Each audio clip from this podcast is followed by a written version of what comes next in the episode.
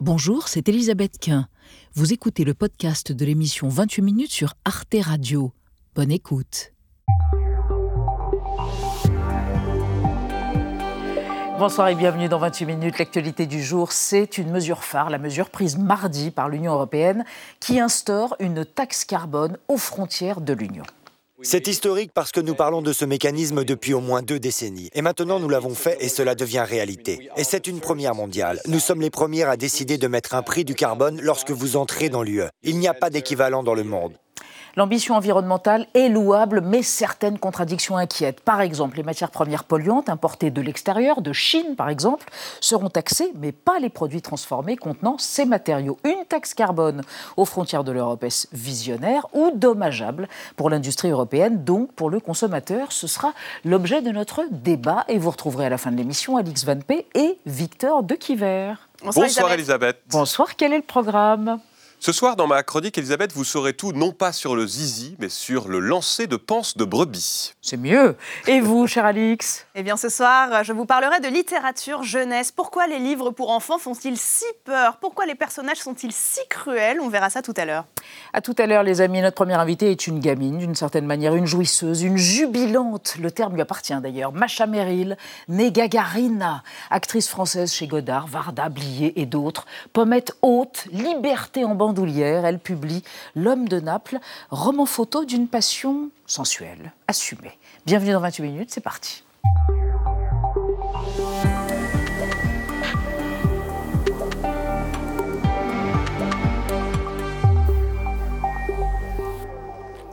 Salut, gamine. J'ai pas détesté la définition. Jouisseuse ou jubilante? Les deux, mon capitaine. Euh, c'est vous qui dites ça et qui avez l'air de l'assumer souverainement. Cher Macha bonsoir. Bonsoir. Je vous présente Nadia Dab. Bonsoir, Macha. Bonsoir, Bonsoir, ces deux-là. Vous les connaissez C'est Godluro Bonsoir, Benjamin Sport. Bonsoir à vous. Macha Merrill aux éditions L'Archipel, L'homme de Naples, des photos de Luciano d'Alessandro. Je le dis beaucoup plus mal que vous qui parlez couramment italien. Pourquoi ressusciter euh, ces photos prises par un homme qui vous a contemplé, aimé martyrisé un peu moralement il y a une quarantaine d'années?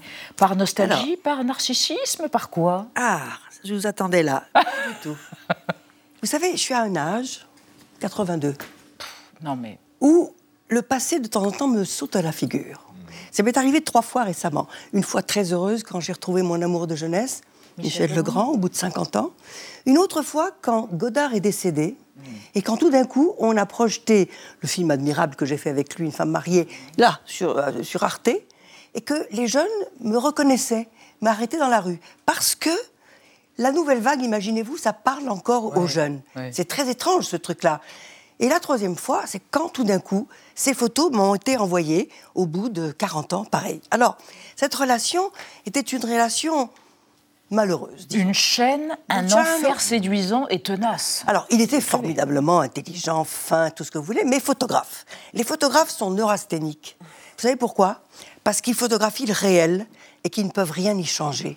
Nous, les artistes, les acteurs, les écrivains, les, les, peintres, on modèle le réel. Tandis que eux, mm. ils font la photo et puis après, on ne peut rien faire d'autre. Même très politisé comme il était, c'est-à-dire quelqu'un qui agissait par ailleurs pour des, raisons à lui. Mais donc, c'est une histoire que j'ai plaquée, en quelque sorte, et je me suis dit que toutes ces histoires courtes, qui ne marchent pas, au fond, elles sont aussi fondatrices bah, que les histoires vraies, longues, sur lesquelles on s'appuie toute sa vie. Parce que, alors en plus, il faut que je vous arrête là parce qu'on voudrait voir votre portrait quand même. Alors où est-ce qu'il est, bah, Il arrive. Si vous le laissez arriver, Macha Meryl, laissez-le arriver. En plus, vous allez voir, il est merveilleux. Ah. Il est réalisé par un homme qui vraisemblablement aimerait dîner avec vous. On verra bah, ça plus tard. Votre portrait est réalisé par Gaël Legras. Calmez-vous, gamine. Regardez. Gagarina, Godard, écrivaine, c'est la règle de trois de Macha Merrill. Elle naît Maria Magdalena Vladimirovna Gagarina en 1940 à Rabat. Ses parents issus de la noblesse ont tout perdu pendant la révolution d'octobre en Russie. Lorsqu'elle a 5 ans, son père meurt du typhus. Avec sa mère et ses sœurs, elle quitte le Maroc pour s'installer à Bagnolet, à l'est de Paris.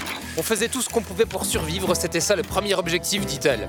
En 1959, elle suit les cours d'art dramatique Charles Dulin et se présente à un casting pour un film d'Edouard Molinaro. C'est un métier qui m'a toujours intéressé. Je crois qu'on peut faire quelque chose de plus au cinéma. Les autres son métier m'intéresse pas tellement.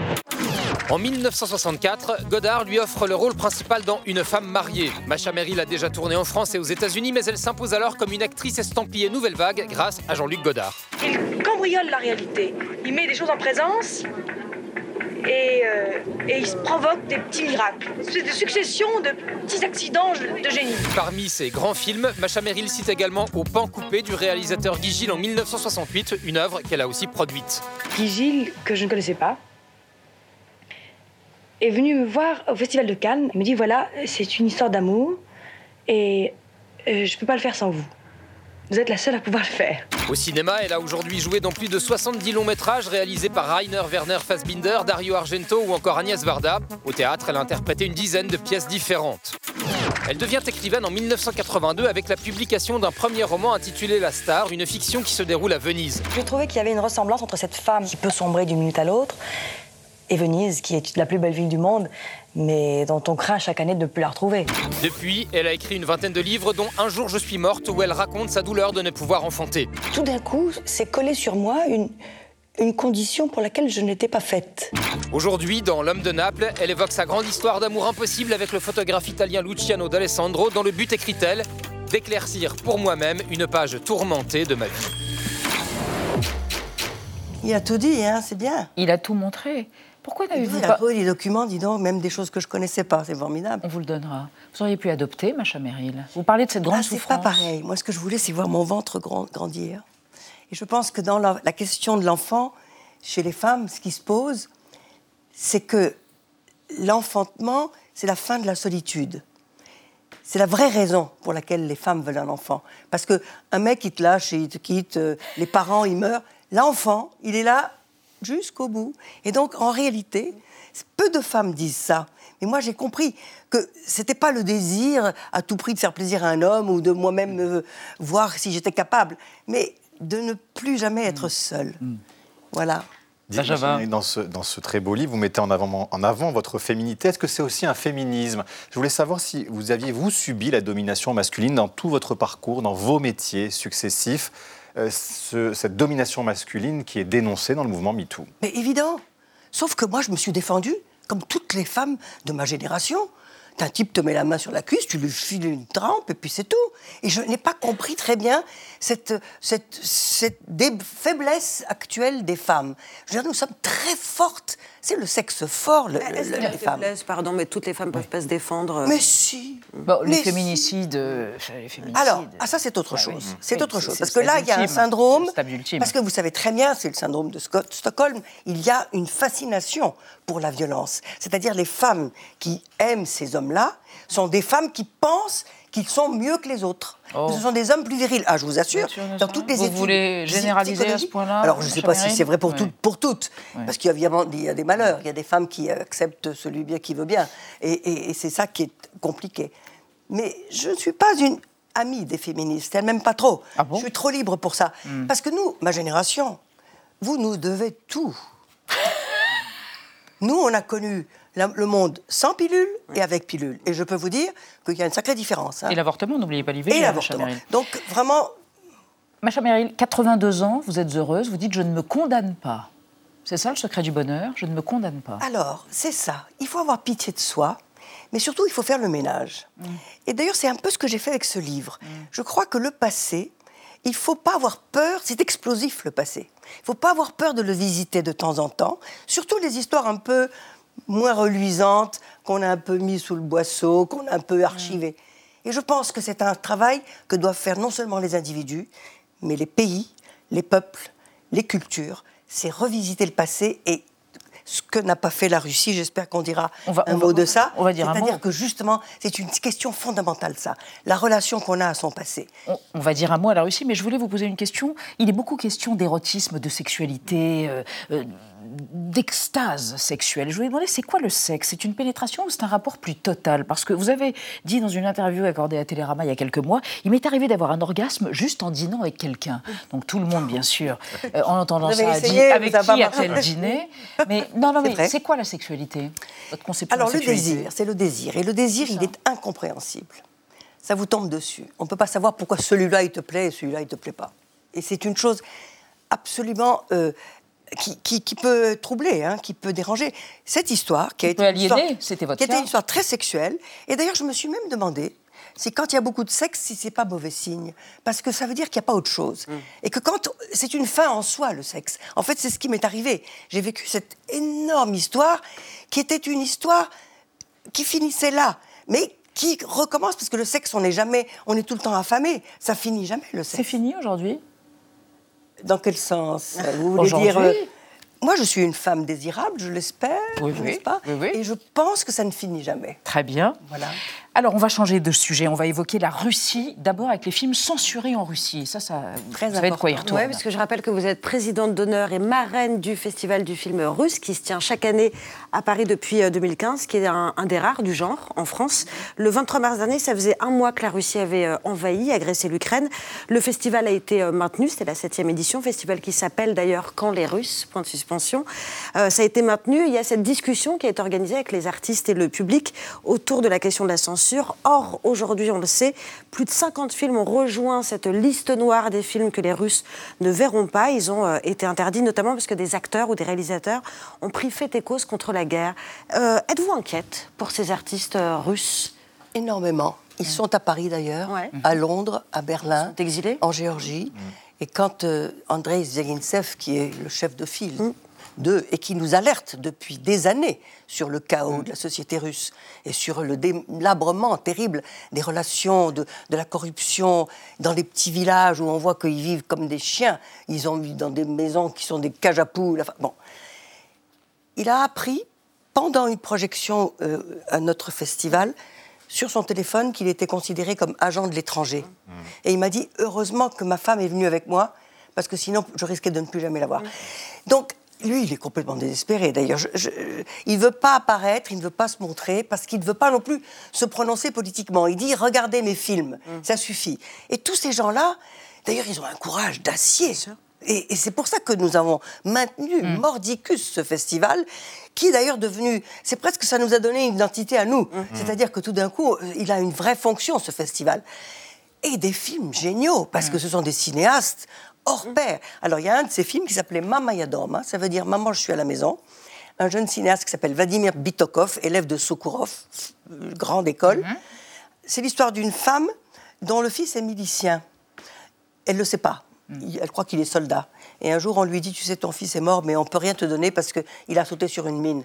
Et donc, on n'a même pas son crâne. Elle ne croit pas. Elle commence à faire du foin. Et on voit cette petite ville russe, délabrée, avec les routes pas asphaltées. Enfin bon, bon. Révélatrice de la situation Et actuelle. on lui envoie un fils de substitution. Vous voulez croire ça, euh, Elisabeth Euh, Il y a un beau jeune homme qui frappe à sa porte et qui dit Je suis ton fils. Alors, Sacha Merrill, il sera visible lors de ce festival, enfin Alors, cette soirée. Cette fois-ci, nous avons Samedi, éclaté le après-demain. festival en plusieurs soirées. Et c'est après-demain, c'est samedi. Oui. À Il y Paris, a trois hélas films pour les Parisiens. Au Balzac, mais ça vaut le coup de venir à. Paris pour ça. Ouais. Il y a trois films de Zviagintsev, qui pour moi re- reste vraiment Et le tout plus est sur le site. Il y a un site internet. Un site le internet, quand les Russes, etc. Et, et vraiment, euh, moi je suis admirative, parce qu'ils ne se rendent pas compte même du courage qu'ils ont. Ils risquent vraiment gros, hein, c'est pas des, c'est pas des blagues. Merci Vous savez que l'exode d'aujourd'hui est plus grand que 17, celui de la guerre d'Israël. celui de Et 1917. il y en a partout des. Et vous des- savez quelque chose, puisque c'était le cas de votre famille, qui a Voilà. dû s'exiler. Merci, Macha Merrill, Merci d'être venue évoquer l'amour, quoi, la vie, le désir, l'homme de Naples, avec ses photos. Il y en a une de votre nombril, avec marqué autour Arrivederci. Oui, parce que j'arrivais pas à me séparer de lui. La Elle seule est façon que tellement belle. c'est Regardez, on vient de la voir. Elle est sublime. Aux éditions de l'Archipel. Et puis, il y a quelques autoportraits aussi, car vous êtes coquine. Merci encore d'être venue sur le plateau d'Arte. On va passer à notre débat sur la mesure de taxation carbone aux frontières de l'Union européenne. Une mesure annoncée cette semaine censée faire baisser nos émissions de CO2 de 55% d'ici 2030. C'est indispensable, c'est vertueux. Mais cette mesure pourrait avoir des effets contre-productifs pour l'industrie et pour les consommateurs. Taxe carbone visionnaire ou suicidaire, on en parle après la mise au point de Sandrine Le Calvez.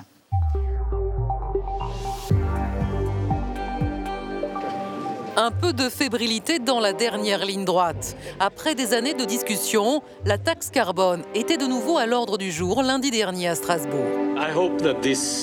J'espère que c'est le dernier round de négociation. Et je pense que c'est probable. À 5 heures du matin, la délivrance. Commission européenne, États membres et Parlement sont parvenus à un accord pour verdir les importations industrielles, une première mondiale. C'est historique. Nous sommes les premiers à décider de taxer le carbone lorsque vous entrez dans l'UE. Il n'y a pas d'équivalent dans le monde. À partir de 2026 ou 2027, l'échéance reste à définir. Le mécanisme d'ajustement carbone aux frontières de l'Europe, le MACF, permettra de taxer les importations de matières premières polluantes en provenance de pays moins regardants sur les émissions de gaz à effet de serre, comme la Chine. Les marchandises concernées sont l'acier, l'aluminium, le ciment, les engrais, l'électricité et l'hydrogène. Cette taxe carbone inquiète les industriels français. Ils craignent une hausse des prix pour les consommateurs et des délocalisations en série, car les produits transformés fabriqués en dehors de l'UE pourront être importés sans être taxés, même s'ils contiennent de l'acier chinois par exemple. L'Union européenne vient de créer un boulevard de délocalisation. Est-ce pertinent au moment où l'Europe subit un choc énergétique et où les États-Unis font le choix de subventionner massivement la décarbonation de leur économie. Alors, le Made in Europe demeurera-t-il compétitif? Les industriels peuvent-ils pâtir d'un mécanisme censé les protéger? La taxe carbone est-elle visionnaire et avant-gardiste pour la lutte pour le climat ou se révèle-t-elle suicidaire et contre-productive pour l'économie européenne? Nos trois invités ce soir, Cyril Mounier, bonsoir. Vous êtes directeur général d'Aluminium France. Et Aluminium France est la fédération professionnelle qui représente l'ensemble de la chaîne de l'aluminium en France. Et selon vous, cette taxe est louable et nécessaire sur le papier, mais elle va être catastrophique dans sa mise en œuvre et va désindustrialiser encore davantage l'Europe. Elle est en contradiction avec tous nos discours de souveraineté économique. À côté de vous, elle débattra avec vous évidemment Lucille Schmitt, vice-présidente du think tank La Fabrique écologique. Selon vous, Lucille Schmitt, avec cette taxe, l'Europe veut incarner l'exemplarité dans la décarbonation de son économie. Il faut accepter que la transformation de notre modèle est un prix, vous l'expliquez expliquerez à nous et évidemment à votre voisin. Et à côté de vous, Dominique Seux, directeur délégué de la rédaction des Échos, éditorialiste matutina La France Inter. Bonsoir, cher Dominique. Bonsoir. Selon vous, cette taxe est visionnaire, mais au moment où l'Europe taxe, les États-Unis eux, détaxent. Et la stratégie américaine risque de ringardiser la stratégie européenne. On verra. Hein. On verra. Euh, en attendant, on démarre avec le chiffre du jour. C'est 14 milliards, hein, parce que cette taxe carbone, ce mécanisme précisément d'ajustement carbone aux frontières, c'est comme ça que l'Europe euh, l'appelle, et eh bien sera mis en place progressivement à partir de 2027 ou de 2026 ou 2027. Hein. Ça laisse quelques années pour affiner sa mise en application. Et au final, et eh bien, selon les calculs de l'Union européenne, ça devrait rapporter 14 milliards d'euros par an aux 27 de l'Union européenne. Donc près de 60% des émissions industrielles de l'UE seront couvertes. Lucie Schmidt, vous dites quoi? Alléluia, on est arrivé. C'est l'arme fatale contre la pollution? Non, ce que je dis, c'est qu'on voit un changement de culture de l'Union européenne qui a toujours, s'est toujours construite sur le libre-échange, le respect des règles de l'OMC, et qui, en mettant en place cette taxe carbone, d'une certaine manière, donne une matérialité à l'accord de Paris de 2015. C'est-à-dire que lorsqu'on fait un scénario de 1,5 degré à 2 degrés en, pour, à, maintenir à l'horizon 2100, il faut avoir des instruments, des outils, parce que sinon c'est wishful thinking, comme on dirait. Et là, euh, il est temps, euh, l'accord de Paris c'était en 2015, nous sommes en 2022, à la fin de 2022, et donc l'Union européenne, à l'époque, avait déjà plaidé l'exemplarité. Quel est un outil, c'est bien. Après, il faut se rappeler que c'est à l'échelle du monde que ça se passe. Et donc, je ne dis pas Alléluia. Ce que je dis, c'est en quoi est-ce que l'exemplarité peut être contagieuse ou en quoi est-ce que l'exemplarité veut dire qu'on est un gogo. Au fond, c'est ça la question qui est posée à l'Union européenne. Enfin, c'est-à-dire, euh, au fond, est-ce que euh, ça signifie qu'on sera suivi, qu'on va qu'on va, que notre marché mm. va être prescripteur que notre manière de faire va, va, être prescriptrice Ou est-ce que euh, certains ne vont pas respecter les règles du jeu par rapport à l'accord de Paris? Avant de savoir, s'interroger, savoir si on est d'un don de la farce, hein, en quelque sorte, euh, vous disiez gogo, Cyril Mounier, est-ce que sur la philosophie, vous, êtes, euh, vous adhérez à cette, à cette idée de, taxe carbone aux frontières? Mais la philosophie, on est obligé d'y adhérer. On va taxer un produit chinois pour relocaliser en Europe. Hmm. Vous dites ça à n'importe qui dans la rue, forcément, il signe. Et d'ailleurs, euh, nous tous ici, on signera. Maintenant, euh, en fait, entre cette idée. Un produit, une matière première. la réalité. On parle d'une matière première. on parle d'une matière première, mais à ce stade, en fait, vous dites, si on veut simplifier le discours, ce qui est largement fait, en fait, en soi, c'est qu'on dit, on met une taxe carbone sur ce qui émet du CO2 et sur les produits qu'on importe qui émettent du CO2. Dans la réalité, c'est cinq secteurs qui sont visés. Enfin, six, on ne sait pas si l'hydrogène va être dedans ou pas. Il y en a qui poussent, il y en a qui poussent pas. Il y a des secteurs qui sont très contents, mais c'est très facile. hein. On n'importe pas leurs produits. Le ciment, on en produit localement. L'acier est à l'équilibre. L'électricité assez peu. Bref, euh, pour, pour le secteur de l'aluminium, typiquement, nous, on, est- on importe 50% de nos besoins en France comme en Europe, parce qu'on n'a pas la production européenne. hein. Peut-être un point de pédagogie. Euh, initialement, on prend de la bauxite pour faire de l'aluminium. Qui est transformé en alumine et qu'on transforme en aluminium Merci primaire. pour cette pédagogie. L'aluminium primaire, On une usine. Oui, je vous remercie. Ah, merci. Mais tout le monde est au courant. Je suis ravi que tout le monde le sache bien. Le- une usine d'aluminium primaire, c'est la même consommation d'électricité que la ville de Marseille. Ah oui. Deux usines en France, 16 usines en Europe. Et aujourd'hui, avec la crise énergétique, 50% de la production est à l'arrêt. Et on va nous dire, il faut aller chercher du métal en plus ailleurs. Et où? En Russie. Mais Dominique, en même temps, euh, on on va venir à tout ça dans le détail, mais il fallait une exemplarité tout de même de l'Europe et en particulier de la France parce qu'il y a eu l'accord de Paris euh, ici. Non, mais que l'Europe soit exemplaire, c'est absolument nécessaire et c'est bienvenu. Euh, on a l'argent pour le faire, on a une économie fantastique qui a des défauts, etc. Mais par rapport au reste du monde, on est vraiment dans une situation enviable euh, par rapport à beaucoup de pays émergents. Donc, y a- y a- sur l'objectif, il n'y a pas de doute. hein. Euh, D'abord, il y a deux objectifs. Y a, on, on demande aux industries européennes d'être plus propres. Bon, ben, c'est très bien, par souci de loyauté, de demander la même chose aux autres. Donc c'est déjà une question concurrentielle. On essaye de se mettre à armes égales. Donc, premier point, c'est bien. Et puis sur le plan climatique, par ailleurs, c'est une très bonne nouvelle. Donc sur l'objectif, il n'y a pas de doute. Mais évidemment, c'est le diable dans les détails, c'est toujours la même chose. Je vous donne un exemple très concret.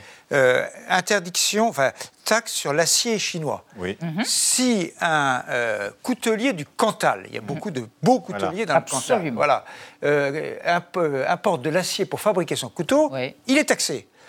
Mais si on importe des couteaux chinois avec le manche, avec les petits, hein, il n'est pas taxé Tout parce ass- que c'est un tout- produit c'est-à-dire tout assemblé, vous voulez dire. Et tout assemblé, il n'est pas taxé. Si on importe de l'acier en Europe pour fabriquer une voiture, bon, taxe. Taxe.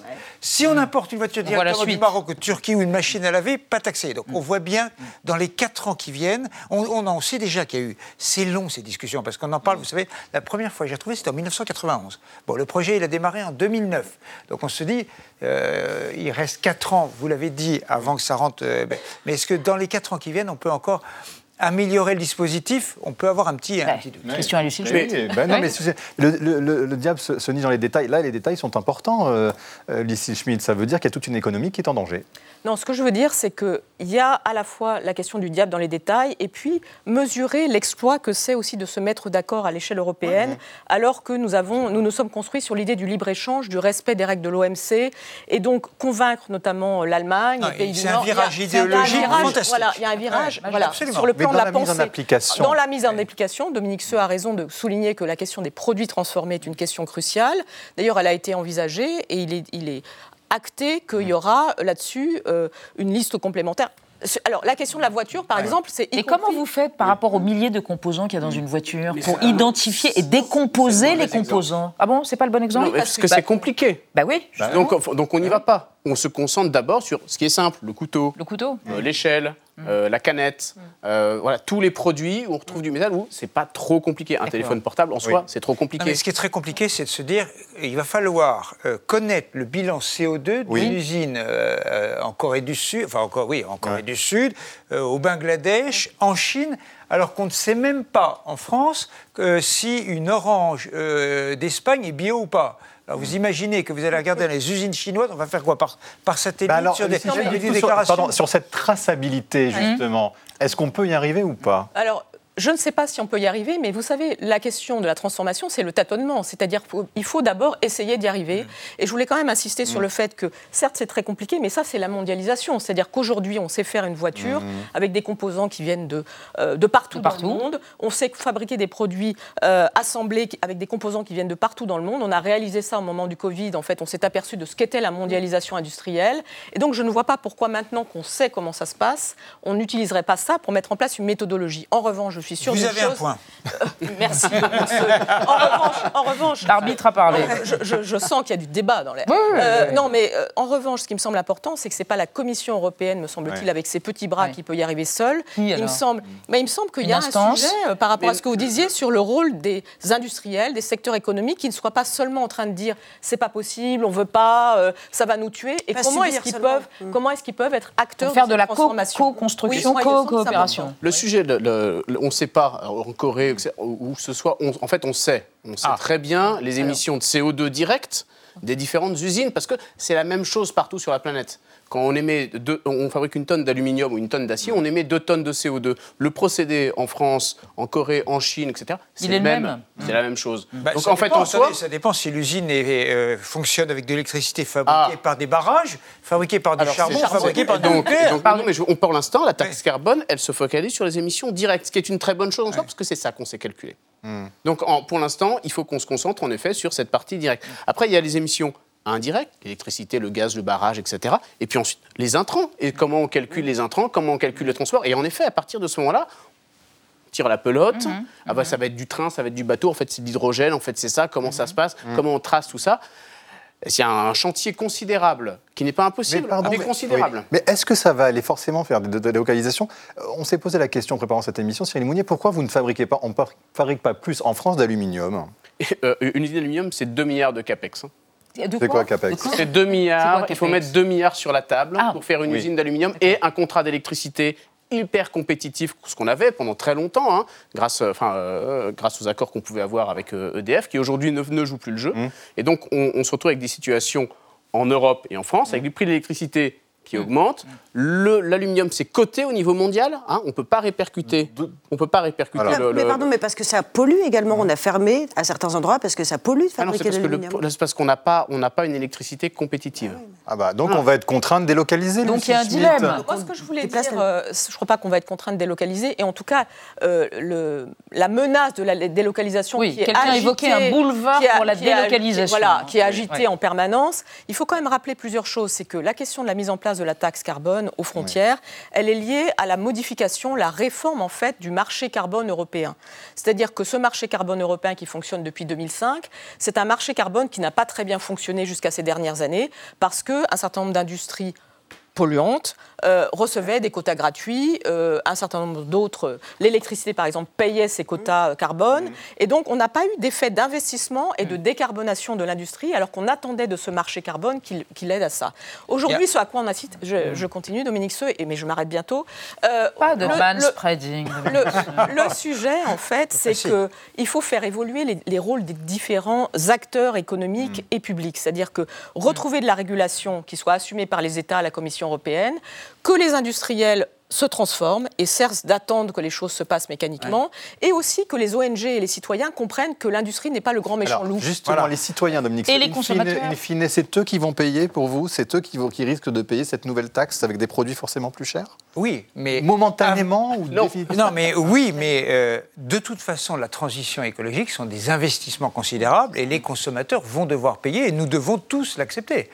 C'est-à-dire que c'est la, la transition écologique, c'est un euh, changement avec un bien-être qui est la non-pollution, mais ça ne change pas. Et l'habitabilité et du monde. l'habitabilité, Oui. bien sûr. Oui. Mais ça n'améliore pas spectaculairement notre vie. En revanche, ça nous coûte plus cher. C'est complètement normal. Je reviens juste une seconde en moins de 20 secondes.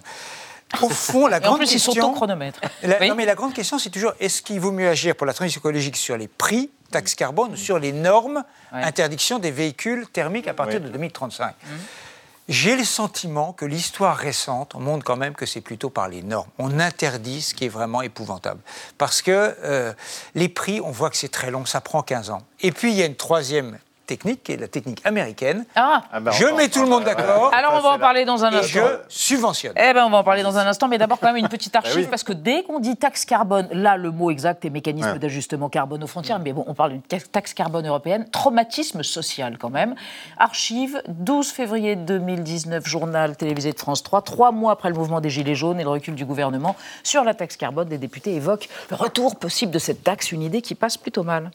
C'est bien la taxe carbone qui a cristallisé toutes les tensions à l'automne avant d'être abandonnée. Dans ce débat ce soir près de Nice, personne ne veut entendre parler de son retour. C'est encore une taxe. Les gilets jaunes sont partis parce qu'ils ont une, euh, le ras-le-bol des taxes. Le fond du problème, c'est qui va payer. Et aujourd'hui, on fait toujours, on est en train de faire payer ceux qui travaillent, on ne fait pas payer ceux qui, qui vivent du capital. Dans les couloirs de l'Assemblée nationale, les signataires de la tribune s'expliquent. Il s'agit effectivement de recréer une taxe, mais avec plus de justice sociale. Cyril Mounier, vous allez justement dire aux Français, soyez avec nous, parce que justement, in fine, c'est vous qui allez payer, donc euh, épouser notre, notre combat? Je vous explique là, pourquoi on va délocaliser. Un constructeur automobile a besoin, a besoin d'une portière. Il fait appel à un industriel de l'aluminium, il dit j'ai besoin d'une portière en alu. J'ai pas assez d'alu sur le marché européen, je vous l'expliquais tout à l'heure. J'achète mon métal en Russie, je le paye 100.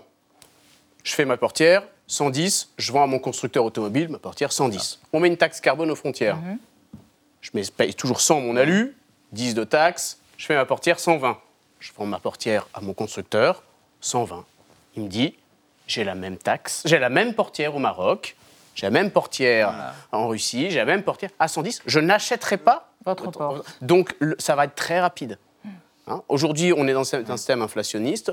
Je parle d'une portière, mais je suis un consommateur, j'achète une échelle, j'ai le choix entre la même échelle A et la même échelle B, une qui est 10 euros moins chère, je prendrai celle à 10 Donc euros ça sera d'abord la destruction d'emplois, ce que vous nous dites, c'est qui ça qui va se passer. Ça détruit les chaînes de valeur si on ne couvre pas les chaînes aval. Et l'enjeu, c'est de couvrir les chaînes Ça veut aval. dire quoi, couvrir C'est-à-dire qu'il faut mettre les Le- produits, pas forcément les produits complexes, mais les produits simples dans le L'Europe a mécanisme. imaginé, l'Europe a imaginé que la taxe carbone, elle l'a imaginé au moment où on était dans la mondialisation dite heureuse sans frontières et avec l'idée que l'Europe allait imposer au reste du monde l'ensemble de euh, ces, ces valeurs. Et l'idée, la, marche, la, la taxe carbone européenne, ça ne marchera que si les autres continents font à peu près la même chose. une blague.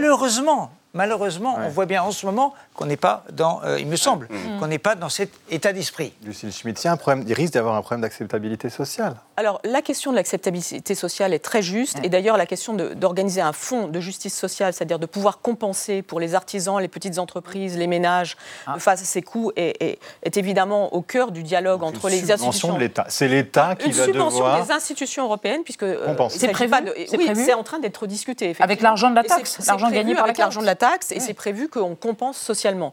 La deuxième chose que je voulais dire, c'est qu'il y a un aspect citoyen tout de même dont il faut rappeler.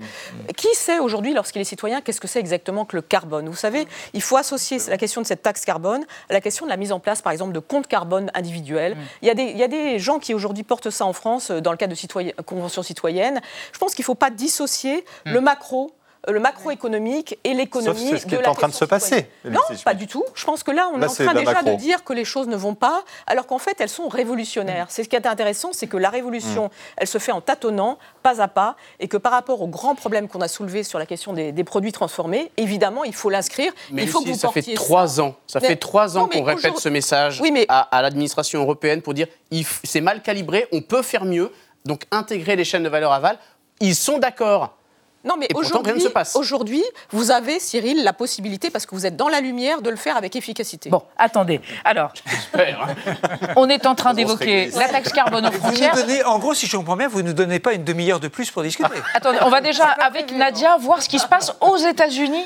Politique radicalement différente. Ouais, pour paraphraser euh, Dominique Seul, l'Europe taxe, les États-Unis détaxent. hein, je vous ai bien écouté. Ou plus précisément, les États-Unis euh, subventionnent les industriels pour qu'ils décarbonent. Ils le font avec le fameux Inflation Reduction Act, en anglais dans le texte. C'est cette loi dont le nom est assez euh, trompeur, mais une loi très protectionniste votée cet été, dont l'objectif est de réduire de 40% les émissions de gaz à effet de serre des États-Unis d'ici 2030 par rapport à celle de 2005. C'est un texte historique, ambitieux, qui prévoit notamment une enveloppe de 370 milliards de dollars réservée aux industries vertes, ou en tout cas à celles qui veulent bien le, devenir. Des coups de pouce pour les particuliers également. Par exemple, cette aide de 7500 dollars pour les particuliers, hein, pour l'achat d'un véhicule électrique qui sort d'une usine américaine avec une batterie achetée localement. Pour ce qui est des entreprises, des centaines de milliards vont être injectés directement à celles qui produisent ou qui investissent dans le renouvelable, dans l'éolien dans le solaire, séquestration carbone, biocarburant.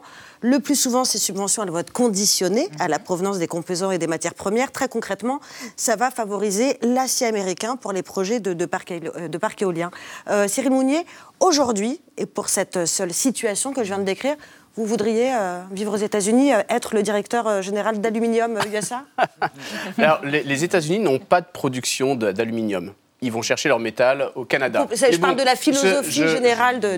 non, mais on, on a nécessairement, la stratégie des Américains est simple, c'est avant de mettre une contrainte, je développe ma techno. Nous, on a fait l'inverse, on met une contrainte et ensuite, bah, on ne peut pas développer la techno vu que la contrainte, on l'a. Donc, je- je- oui, bien sûr, nos industriels vont aller s'installer aux États-Unis. D'ailleurs, ils, ils sont en train de changer leur investissement pour se dire, je vais développer Déjà mes usines là-bas, parce qu'en effet, il n'y a, il y a pas d'avenir à développer au niveau européen. Bah, Dominique Seux, vous Encore êtes- une fois, il s'agit Vous n'êtes pas pas un de- protectionniste, alors vous n'avez pas vanté le modèle américain, vous Ou- ou si On- oublions le, modèle, le mot protectionniste qui est chargé d'histoire, etc. Mais de fait, nous sommes dans une période où chacun, euh, dans une période de transition, mais c'est c'est tellement de milliers de milliards d'euros qu'il faut mettre sur la table, et de dollars qu'il faut mettre sur la table, qu'on est obligé de réviser tous nos logiciels. On est dans une période totalement différente. Donc je crois que l'Europe doit faire ce genre de choses. C'est-à-dire on ne peut pas se laisser faire et il faut, il, il- il faut qu'on bouge, il faut continuer à bouger nos logiciels. Il n'y a aucun doute là-dessus. On voit en ce moment, on ne peut pas voir un chef d'entreprise. Alors évidemment, on peut dire les chefs d'entreprise sont conservateurs et ils font du chantage aux contribuables. Il n'y a pas de doute. Pardon. hein. Mais, non, non, mais je m'adresse C'est pas à vous. gratuit. Non, non, c'est gratuit. Non, mais on ne peut pas voir un chef d'entreprise en ce moment euh, sans qu'il nous dise, bah, entre un investissement euh, aux États-Unis, en Indonésie et en Europe, je me pose quand même la question. L'avionneur, mo- moteur d'avion Safran, a dit qu'il n'agrandirait pas une usine près, à Villeurbanne, enfin près de Lyon, pour euh, partir, répartir sa production entre les États-Unis, Kentucky et l'Indonésie ou la Malaisie, je crois. Donc c'est très concret, voilà, c'est très concret. En même temps, évidemment, il ne faut pas être conservateur et dire rien n'est- vous avez raison rien n'est jamais possible et on ne ouais. doit rien faire attention mais il faut discuter et avancer Oui, mais ce qui m'a interpellé dans ce que vous dites tout à l'heure, c'est qu'il faut qu'on aide socialement les gens qui vont se retrouver avec cette nouvelle taxe. Mais ça veut dire avec leur argent, Lucie Schmidt, ça veut dire avec les impôts. Donc c'est un peu paradoxal. à la limite. Écoutez, le sujet, c'est plutôt comment est-ce qu'on associe le social et l'écologie et l'économie et l'écologie. Au fond, ce qui est passionnant dans nos discussions, c'est qu'aujourd'hui, on peut plus se contenter de parler d'écologie sans parler de nouvelles règles économiques et de, la- de justice Oui. sociale. Moi, Parce que les je 14 retiens. milliards risquent de ne pas suffire pour compenser. Non, mais évidemment que ça suffit pas. Mais l'enjeu par rapport à ce qu'on disait sur le signal prix et la question des normes, c'est que quand on fait de la norme, c'est-à-dire de l'écologie par le haut, le truc qui tombe du ciel, parce que la fiscalité, c'est aussi de la norme. hein. Mm. Donc, il faut associer la norme, la question sociale, les enjeux économiques. Et donc, moi, je ne pense pas que l'écologie par la norme soit la solution. Le sujet, c'est comment est-ce qu'on qui- associe Alors, économie et écologie, et pas seulement la norme et l'écologie. On n'a plus le temps, mais en tout cas, on se retrousse les manches là, non? Tout est dit, non? Merci, c'était bah, c'était passionnant. Merci d'avoir exploré cette question à propos de la taxe carbone aux frontières de l'Europe. Est-ce qu'elle est indispensable? Oui, visionnaire, oui, suicidaire, on ne sait pas. À voir. Merci encore. On reste dans l'actualité avec Alix Van P et Victor de Quiver qui vont évoquer le lancet de panse de brebis, sport national en Écosse. Les brebis sont mortes, je vous rassure, les hommes sont nus sous leur kilt. Et le succès des contes gothiques et effrayants auprès des enfants. Et Thibault va recenser parmi les mots vedettes de l'actualité neige au sens météorologique du terme et pas de ce que certains se mettent dans le nez. Voilà, c'est entendu. La neige a commencé à tomber. Une fine couche de neige. 39 jours de neige consécutifs. Chute de neige. C'est très chouette avec la neige. Qu'est-ce que ça veut dire Exactement ce que ça dit. Merci de m'en dire un peu plus. Entendu. La vie secrète des vedettes. Neige, du latin niwem, désigne généralement l'un des états de l'eau après un long voyage géographico-chimique. Évaporation depuis la surface, montée au ciel, condensation en gouttelettes d'eau, rencontre coquine avec l'air gelé, mutation en cristaux de glace, agglomération en flocons, et pour finir, comme dans toutes les bonnes histoires, chute. Neige peut désigner l'état d'un blanc d'œuf vigoureusement fouetté, un célèbre alcaloïde extrait de la feuille de coca. Mais à la télé, neige est ce rayonnement électromagnétique qui apparaît en l'absence de canal hertzien, le bruit blanc. Et aussi un marronnier, du nom de CNews répété d'année en année, aussi sûrement que le marronnier donne des marrons. Tandis qu'avant-hier, Météo France plaçait sept départements en vigilance orange neige et verglas, les images d'épisodes neigeux se multipliaient. Modèle de dissonance cognitive car il y a globalement moins de neige et de glace depuis des décennies et au rythme actuel du réchauffement, le manteau neigeux naturel des Alpes pourrait baisser de 70% d'ici 2100. Scruté depuis 1611 par Kepler, le même qui étudiait les mouvements de planètes, les cristaux de neige en plaques, aiguilles, colonnes, pointes longues ou dendrites filiformes se font aujourd'hui si discrets qu'une station alpine a renoncé à organiser la Coupe du Monde 2023 de snowboard et qu'une autre, du Jura, se prépare à mettre fin au ski d'ici 15 ans. Contre l'ennemi climatique, la France, deuxième Eldorado mondial du ski, sort les canons et transforme chaque année 25 millions de mètres cubes d'eau en neige artificielle. dont une partie a été acheminée au Grand Bornand par camion pour que puisse se tenir depuis aujourd'hui le caprice d'une Coupe du Monde de biathlon sans neige. Qualification pour l'inqualifiable. Nadia rentre son mouchoir, tout Toujours. bien. Élégance. C'est Trop mignon. Bonsoir Alix, bonsoir, Bonsoir. Alors, une tradition écossaise de bon ton, raffiné, enfin un truc normal quoi, le lancer de panse de brebis. Ne zappez pas, vous êtes sur Arte, Bah, la chaîne ouverte sur le monde et sur les tout. de brebis, qu'on appelle aussi là-bas du haggis. Oui, alors à la base, c'est un plat traditionnel hein, qu'on sert ces jours-ci à l'occasion de la fête nationale écossaise. Prenez un estomac de brebis, farcissez-le d'oignons, de morceaux de cœur, de poumons et d'avoine pour les végétariens. Bon. Évidemment, la recette euh, reste secrète la plupart du temps hein, pour ne pas effrayer les enfants et les touristes. Les Écossais préfèrent raconter que euh, le haggis est un animal sauvage, mélange d'oiseaux chevelus à la crinière de poney. hein, Des voilà. poètes. C'est malin. Bon, euh, on m'a déjà eu comme ça une fois. à 7 ans, on m'a fait croire que c'était du saucisson alors que c'était mon cheval. Bon, et bref, alors il le lance, le haggis? Oui, mais pas n'importe comment. Et où? Elisabeth, pour bien lancer les panses de brebis, il faut enfiler un kilt, ça va sans dire, et grimper sur un fût de whisky. Ensuite, vous le jetez le plus loin possible, Oh. sans que celui-ci ne se perce une fois tombé au sol. Pas de discrimination dans le lancer de panse. hein. Les compétitions sont ouvertes aux femmes, aux enfants et aux non-binaires. Sachez enfin que le record est toujours détenu par Lorne Coltart, athlète remarquable et trapu devant l'éternel. 66 mètres de distance aux Highland Games de 2011. Une très belle année, manifestement, pour cette euh, discipline, qui n'est pas la seule intéressante. Non, non, les Écossais lancent aussi des marteaux, des pierres lourdes, oui, oui, euh, des fûts de bière et des troncs d'arbres. Voilà. Alors attention, petite subtilité. Pour gagner, il faut faire faire au tronc d'arbre un demi-tour complet. Pourquoi prendre un tracteur quand on peut le faire à la main Mais vous êtes médisant, nous aussi on a des spécialités bizarres. euh, J'ignorais encore ce matin qu'on organisait en France des lancers de tongs, hein, tous les mois d'août, dans la ville d'Ourtin, dans le sud-ouest, des lancers de cruches à Sadirac, toujours dans le sud-ouest, euh, et même des lancers de haches à Paris et à Nancy. Rappelons au cas où qu'on ne peut plus en revanche lancer des nains depuis 1995 au nom du respect de la personne humaine. Rappelons également aux téléspectateurs de faire attention quand ils lancent un objet.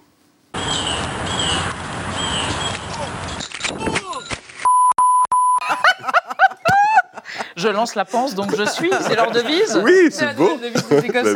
Bon, Alix, alors, les livres effrayants, les livres cruels, les contes gothiques bizarres, noirâtres, les enfants adorent. Hein Et vous prenez l'exemple de l'auteur britannique Roald Dahl. Et le fameux lui-même. Il y a quelques jours, les Anglais ont dû classer, dans le cadre d'une étude Amazon, leurs auteurs préférés, leurs auteurs britanniques préférés. Et donc sur le podium, il y avait des femmes. Il y a Jane Austen tout en haut, J.K. Rowling en deux. Et alors en troisième position, on s'attendait à voir Shakespeare, au moins pas du tout. C'était donc Roald Dahl, l'auteur de Charlie et la chocolaterie. Et immédiatement, la presse britannique s'est emparée du sujet. Elle s'est dit, mais pourquoi cet auteur jeunesse plaît-il toujours aux enfants? Réponse de la BBC, eh bien ce qui plaît aux enfants, c'est son univers bizarre, ses personnages super cruels et leur violence théâtrale avec des femmes qui tiennent des petites par les nattes parfois, enfin c'est- c'est affreux. Exemple, le bon gros G.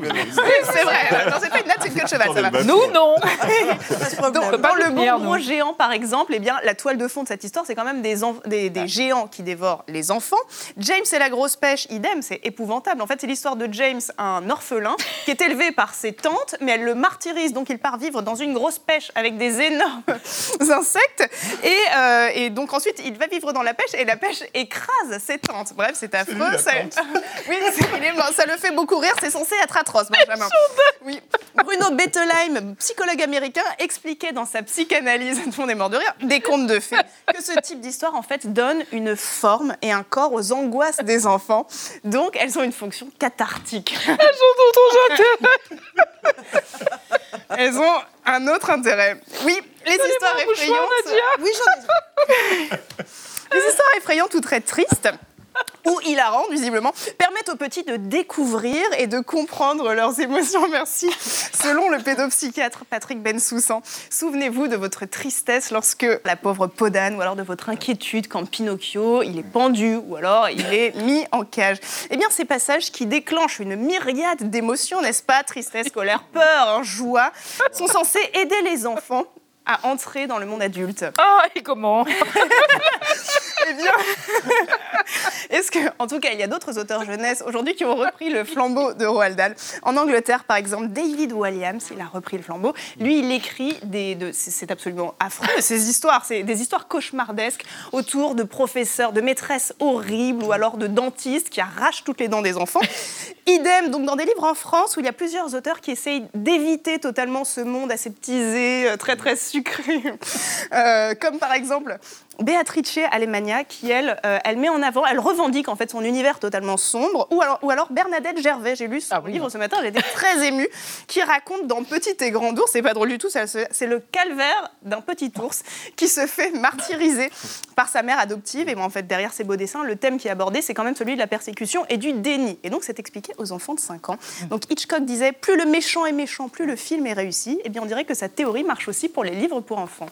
Eh bien, écoutez, c'était sensationnel. Merci, nous avons survécu à ce fou rire intempestif. Pardon, pardon. Merci, mes amis. Dans un instant, sur l'antenne d'Arte Chérie, j'ai failli m'éborgner, euh, une immersion dans le quotidien des animaux du parc national du Serengeti en Tanzanie. Trois épisodes demain à 20h05. Renaud Dely est aux manettes du club. Tchuss.